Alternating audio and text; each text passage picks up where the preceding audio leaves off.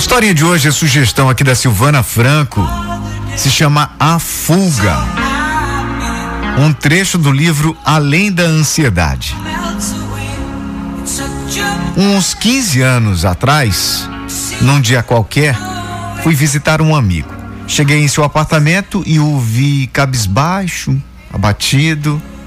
Perguntei o que tinha conhecido, acontecido e ele, o Bird, fugiu da gaiola, disse ele triste.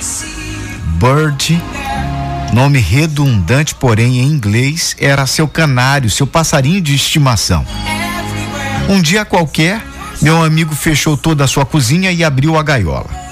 Bird experimentou uma sensação que jamais iria esquecer: a sensação de voar.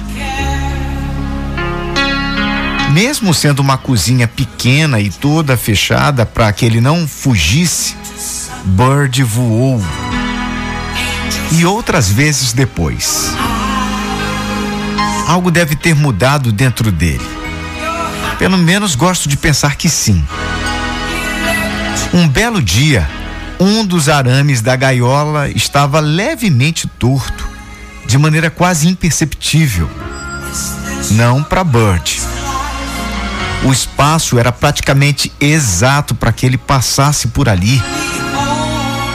Ficamos depois pensando que ele, em algum momento, olhou para aquele arame torto se deu conta que era o arame que estava levemente espaçado e chegou à conclusão que passaria por ali.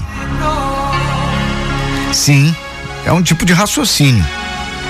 Bud não se deu conta que passaria e foi embora. Aquilo foi mais que instinto, foi decisão, foi uma iniciativa.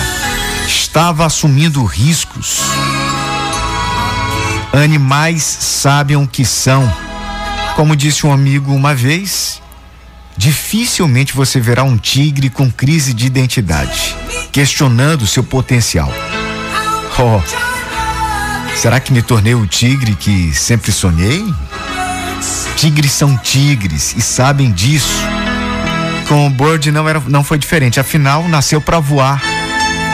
Abandonou o seu almeirão garantido de todo dia a segurança da sua gaiola dentro do apartamento pela possibilidade de voar.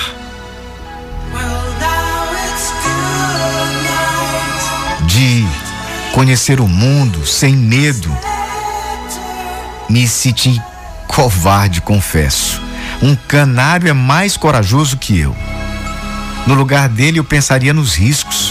Ficaria animado com a possibilidade de conhecer o mundo, mas teria medo de predadores adoraria a possibilidade de comer novas comidas, mas haveria a possibilidade de passar fome também.